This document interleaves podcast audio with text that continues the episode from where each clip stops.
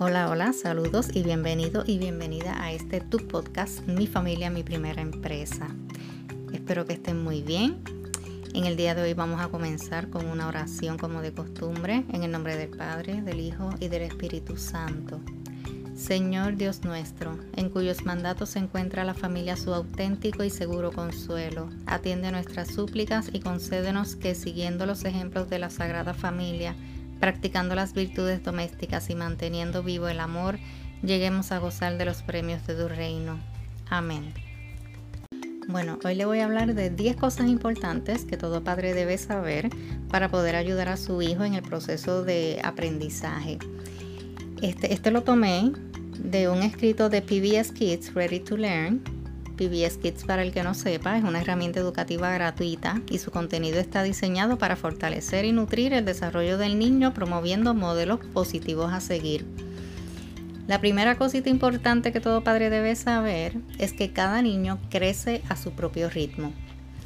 Cada niño es único y se desarrolla a su propio ritmo. No hay dos niños que aprendan de la misma manera a hablar, a expresarse o a amarrarse los zapatos. Sin embargo, pueden hacerse generalizaciones sobre las edades y las formas en que los niños adquieren las destrezas. Por ejemplo, los niños dicen a menudo sus primeras palabras entre los 10 y los 14 meses. Adecuar lo que los niños son capaces de aprender y de hacer a las actividades que se les ofrecen se señala como práctica adecuada al desarrollo. La segunda, la familia es la primera maestra de un niño y el hogar su primer aula.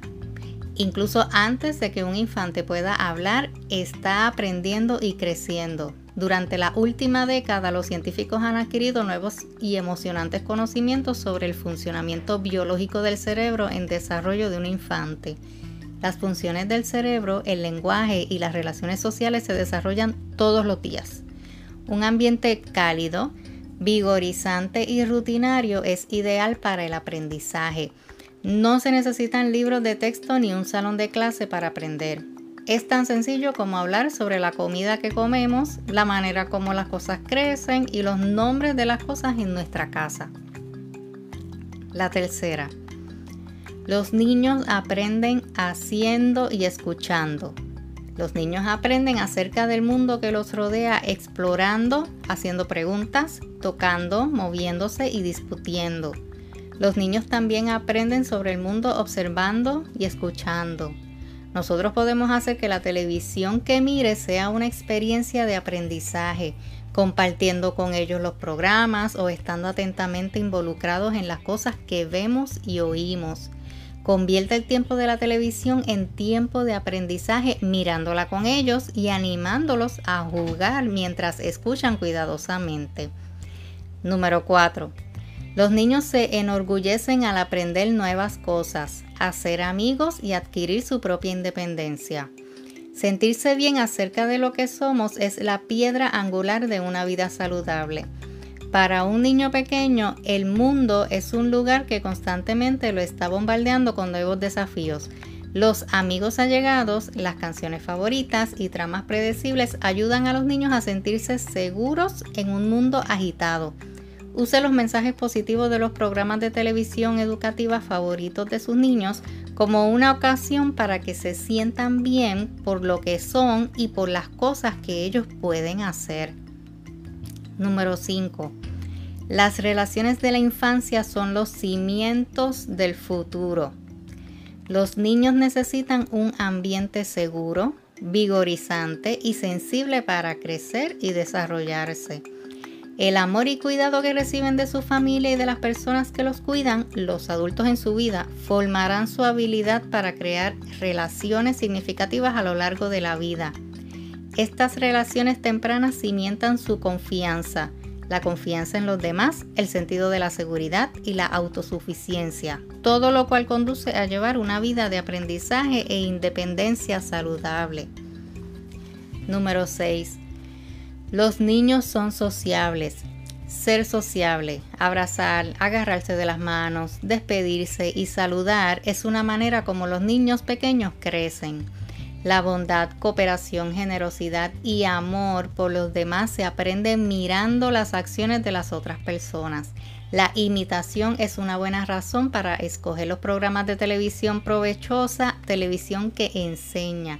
Cuando su niño ve que otro niño es un buen amigo, eso le ayuda a tomar un modelo, imitar, siéndolo él también.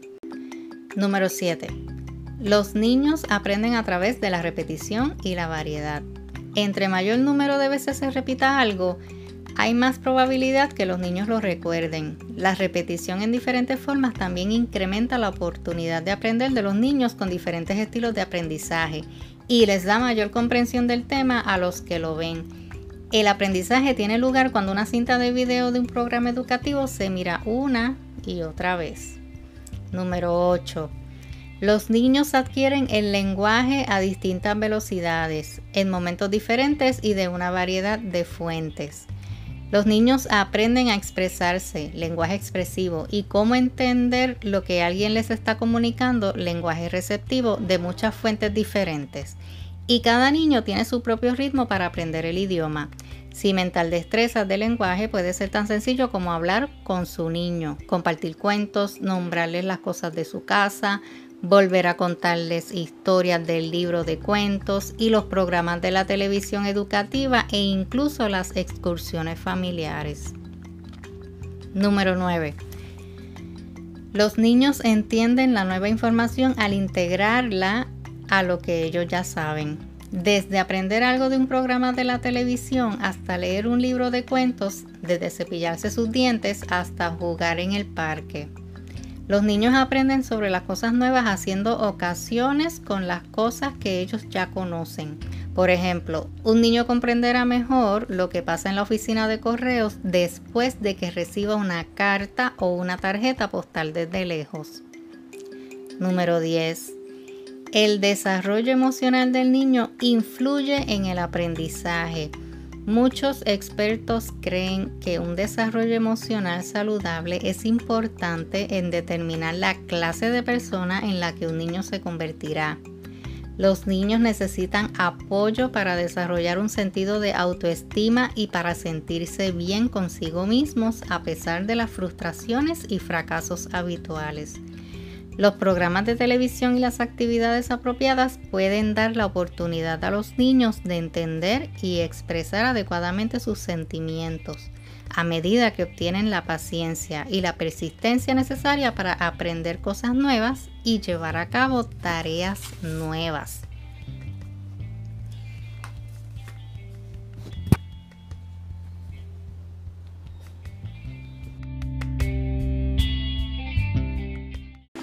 Así que el apoyo al niño como lector y escritor empieza cuando nace y sigue durante toda su carrera estudiantil. Si usted quiere que a su hijo se le haga fácil aprender y que no comience el kindergarten con problemas de aprendizaje, comience a leerle desde que nace. Muchos de los problemas de aprendizaje que presentan los estudiantes en el kinder se pueden evitar si los padres le proveen un ambiente idóneo para el aprendizaje y dedican tiempo de calidad todos los días desde el nacimiento. Y es importante que usted como padre busque información sobre las etapas de desarrollo del niño para que pueda realizar una actividad adecuada con la edad del niño. Por ejemplo, alguna de las actividades que puede hacer con los niños pequeños es hablar, cantar y gozar juntos con los libros sencillos, nombrar a las personas y los objetos a su alrededor y en los libros, hablar sobre las cosas que hacen juntos. El aprendizaje de palabras y destrezas de conversación son los primeros pasos de la lectoescritura. Así que disfrutar de los sonidos de las palabras en canciones y rimas es un buen preparativo para leer y escribir. Para los preescolares, al leer y escribir y hablar juntos, el preescolar se va dando cuenta de que esos garabatos en los libros y en las listas son letras y que cada letra tiene su aspecto y representa tal o cual sonido, que los grupos de letras forman palabras y que las palabras se usan para escribir cuentos y mensajes. Así que diviértanse con los libros ilustrados en la biblioteca, Anime a su hijo a dibujar y escribir de cualquier manera que quiera y anote los cuentos que, que, el niño cuenta y luego lo leen juntos. A esa edad usted le puede dar muchas crayolas, muchos marcadores y mucho papel. Y ya cuando el niño es más grandecito y empieza a leer, usted tiene que ser un buen oyente. Pero no deje de leerle al niño en voz alta. Cuando usted escriba cartas, convide al niño a agregar su propio saludo en forma de un dibujo o nota y léale en voz alta alguna de las cartas que reciba usted por correo. Anímelo a hacer su propio cuento o hacer un final diferente para su cuento favorito. A esa edad a ellos también les gusta narrar historias que ellos mismos se inventan y eso es fabuloso porque así, van desarrollando también su creatividad y su imaginación. En fin, en internet usted puede encontrar muchísimas actividades que puede hacer con sus hijos y sin la necesidad de gastar dinero. Así que espero que esta información le haya sido de utilidad. Gracias, muchas gracias por haberme acompañado en este episodio. Se les quiere mucho y le envío un fuerte abrazo. Hasta la próxima.